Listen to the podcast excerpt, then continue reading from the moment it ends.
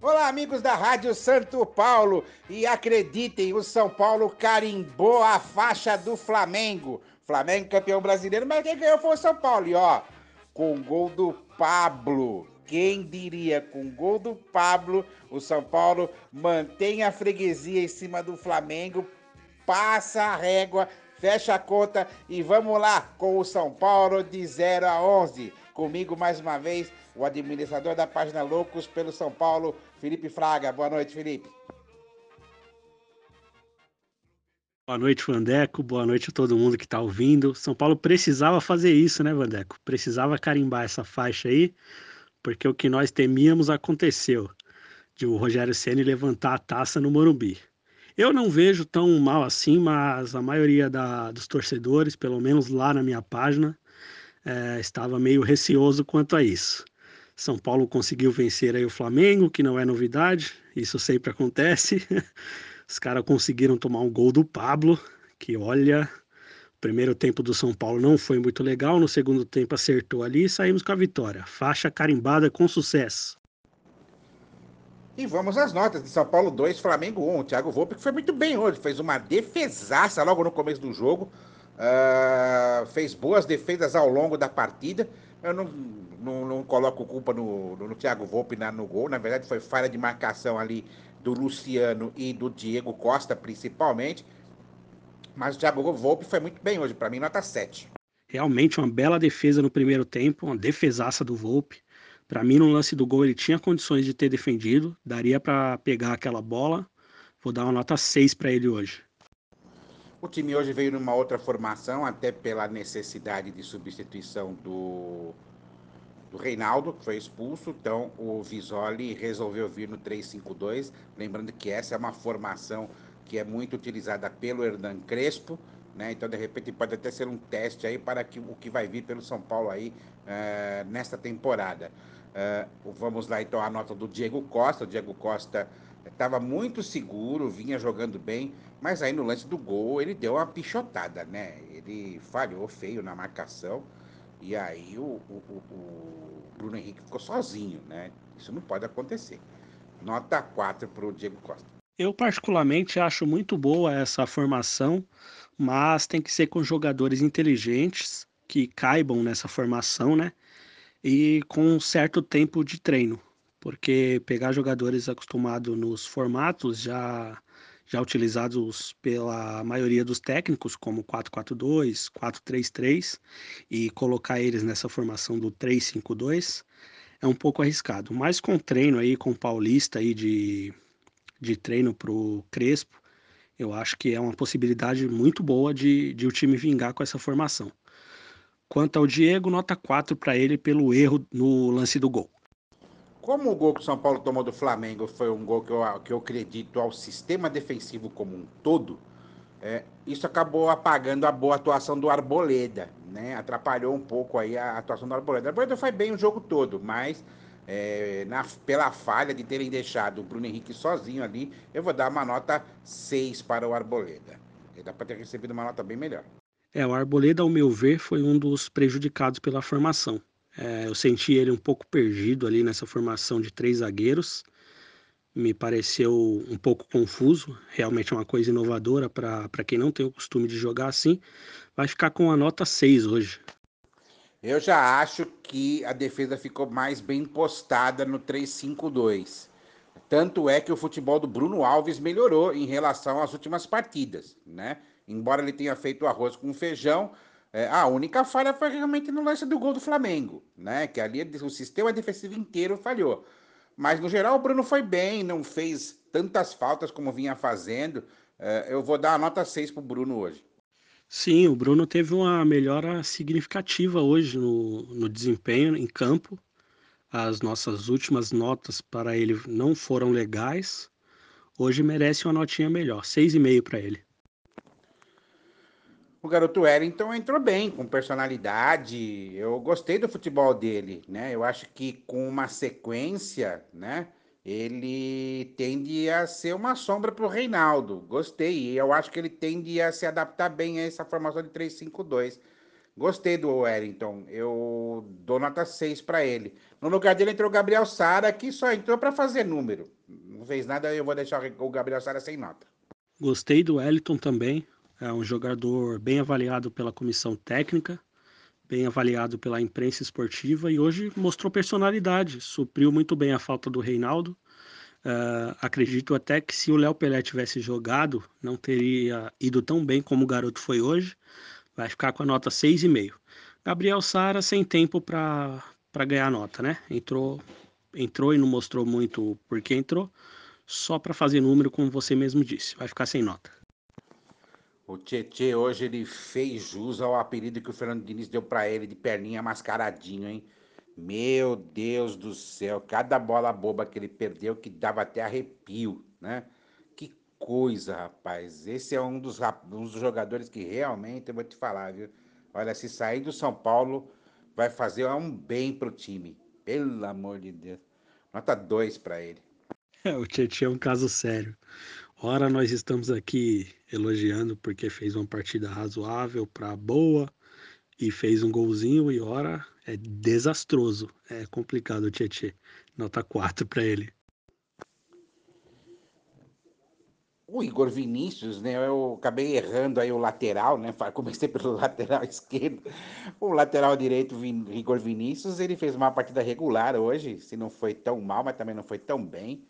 É, eu vou deixar ele na média, com nota 5, né? Mesma nota que eu vou dar para o Galeano, é, que o substituiu, é, e também fez uma partida regular. Pois é, esquecemos do, do lateral, mas a culpa é de quem colocou três zagueiros. Culpa não é nossa. nota 5 aí para o Igor Vinícius, nota 6 por, pela participação do Galeano, que até é, participa bem, é, é voluntarioso, é, pegou algumas bolas ali no meio de campo, tentou ir para cima, nota 6 para ele. O Daniel Alves hoje teve dois méritos. Primeiro, deixou o Luciano bater a falta. Porque se fosse ele naquela falta, certamente teria perdido. E segundo, ele deu assistência para o gol do, do Pablo. Né? Então, hoje, por incrível que pareça, eu vou dar uma nota 7 para Daniel Alves, porque ele até que mandou bem. Nesses dois momentos, ele mandou muito bem. Eu, particularmente, gostei bastante do, da partida do Daniel Alves hoje. Mas é sempre bom ver Daniel Alves versus Gerson, né? Uh, é sempre um embate muito bom para quem gosta de futebol. São dois jogadores aí de nível técnico alto para o padrão brasileiro, ainda que o Daniel Alves esteja no meio de campo. E o embate entre os dois é, é muito legal de se ver. Ah, o passe do, do Daniel Alves para o gol do Pablo foi, foi inteligente demais, foi, foi pontual. Ah, para mim, nota 8 para o Daniel Alves hoje, uma coisa rara, uma nota rara para ele. O Luciano hoje vai levar nota 10. Né? Nota 10, não só por ter terminado o campeonato como artilheiro do Campeonato Brasileiro, junto com o Claudinho, do RB Bragantino, é, pela bela partida que ele fez hoje e pelo gol, assim, que foi de uma inteligência incrível cobrança de falta dele, né? Ele deslocou o goleiro Hugo, o Hugo acabou indo para a direita, e aí ele veio, correu e bateu, e aí não, o Hugo não tinha mais o que fazer, né? Então, realmente, merecidamente, nota 10 para o Luciano. No lugar dele entrou o Igor Gomes, no mesmo esquema das outras substituições que o Visoli fez, né? Basicamente só para cumprir para cumprir tempo, né? E o, o Igor Gomes também vou deixar sem nota. É, realmente, o Luciano é nota 10. Nota 10 por todo o campeonato que ele fez. É, pela partida também, que não poderia ter sido diferente o encerramento do, da temporada para ele do que com um gol, né? E nota 10 para ele.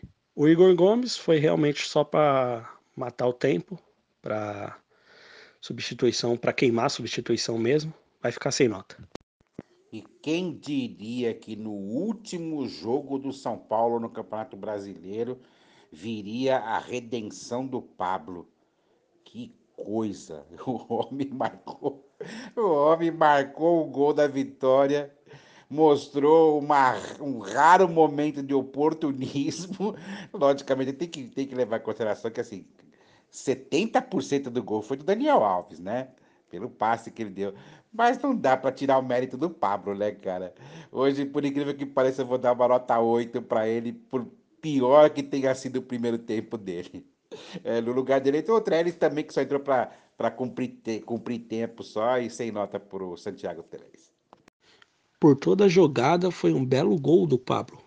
É, olhando toda a jogada ali, desde o passe do Daniel Alves, a finalização dele, foi um belo gol e ele precisava disso, né? É, ele precisava terminar a temporada assim, porque é uma das peças que vai permanecer no elenco e que se jogar bola vai ser importante, vai ser muito importante para a gente e eu espero que ele que ele seja pelo menos um pouco do que era o Pablo do Atlético Paranaense, porque conseguindo jogar bola, desempenhar um bom trabalho, um bom futebol, vai ser muito útil para a gente. Nota 8 para o Pablo hoje.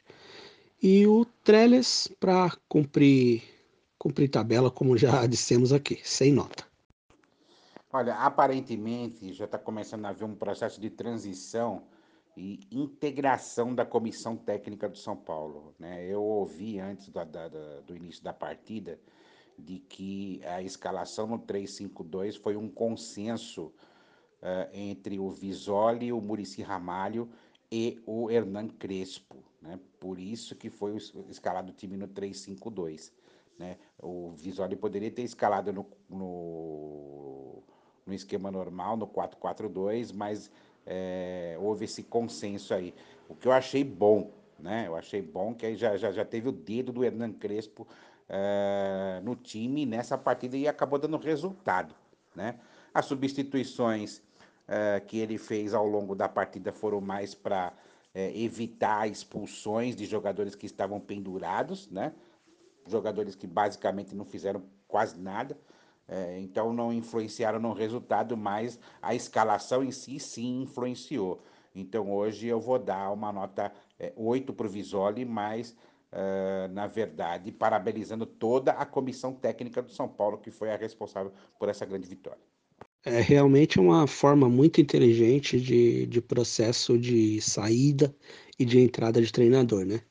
O Visoli termina aí a sua breve passagem pelo comando do São Paulo principal de uma forma positiva, analiso como positiva, com a vitória importante no final do campeonato, que nos fez terminar o campeonato da forma, de forma digna, né? É, o mínimo possível era que nós fôssemos para a fase de grupo da Libertadores. E conseguimos, né? Não, não é nada que devemos nos orgulhar, porque o título que era para ser nosso, mas terminou o campeonato da forma mais digna possível. Então, nota 8 também para o Visoli, que, que se mostrou um cara inteligente. E, e é isso. Terminamos aí o campeonato brasileiro na quarta colocação, classificados para a fase de grupo da Libertadores 2021. Espero que o Hernan Crespo nos dê alegria e consiga aproveitar essa oportunidade, né? De disputar uma Libertadores com São Paulo, de, de ter um elenco na mão, conseguir comandar bem o elenco e que nos traga glórias. É isso, acabou o Campeonato Brasileiro. São Paulo acabou na quarta colocação, conseguiu atingir aí a meta desejada depois do vexame desse começo de 2021, né? Praticamente entregar o título nas mãos do Flamengo. Uh, chega aí a fase de grupos da Taça Libertadores da América e o São Paulo de 0 a 11 não vai tirar férias não, viu? Ó, domingo já tem jogo. O São Paulo vai enfrentar o Botafogo de Ribeirão Preto na estreia pelo Campeonato Paulista e eu e o Felipe vamos estar de volta, né, Felipe? Com toda certeza, Vandeco. Estaremos aqui para avaliar o desempenho dos jogadores aí na estreia do Paulistão, uma nova etapa aí na vida do São Paulo, com, com um novo treinador, com o novo presidente também, né? Vamos contar aí que é a estreia do, do comando de verdade do Casares e que nós possamos aqui dar notas boas e comemorar esse título no fim do Campeonato Paulista. Esperamos que dê tudo certo, que o Hernan Crespo traga peças importantes que caibam no orçamento e, e na proposta que o São Paulo ofereceu para ele e vamos ver no que vai dar, né? Torcida aqui é para que dê tudo certo e que nós possamos comemorar pelo menos um título aí. De preferência já esse paulista que está começando já já. É isso aí, torcedor tricolor, ouvinte da Rádio Santo Paulo. Eu e o Felipe voltamos no próximo domingo, depois de Botafogo de Ribeirão Preto e São Paulo. Até lá.